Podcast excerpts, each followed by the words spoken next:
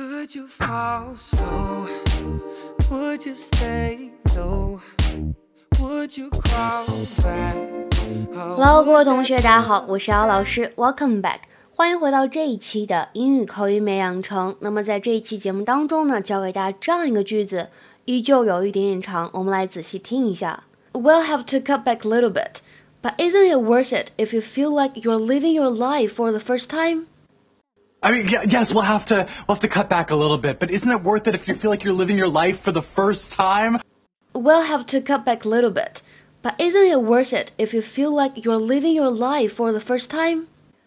我们以后要节俭一些，削减一些开支，但这值得不是吗？感觉第一次为自己而活。I mean, yes, we'll have to we'll have to cut back a little bit, but isn't it worth it if you feel like you're living your life for the first time? 整句话呢，在读的过程当中注意一下 ，will have to cut back a little bit, but isn't it worth it if you feel like you're living your life for the first time? We'll have to cut back a little bit, but isn't it worth it if you feel like you're living your life for the first time? 在整句话的朗读过程当中呢，注意一下这几点。首先 ，cut back，cut back 当中这个 t 有完全失去爆破的现象，只做口型，没有读出来声音。其次，worth it 当中有连读的现象，worth it，worth it。还有就是靠近末尾的位置，这个地方呢有一个 living your life for the first time。读快了以后呢，这两个 f 只读一个就可以了。If you feel like you're living your life for the first time，今天这句话的讲解当中呢，我只想提一个短语，叫做 cut back。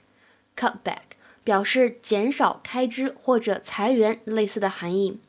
If you cut back something such as expenditure or cut back on it。You reduce it，就表示呢在数量上面的一个削减、降低。比如说，我们来看一下下面这两句话。首先，第一句，They are concerned to cut back expenditure on unnecessary items. They are concerned to cut back expenditure on unnecessary items. 他们认为呢，在不必要的事项上面减少开支非常有必要。那么再比如说，The government has cut back on defense spending. The government has cut back on defense spending.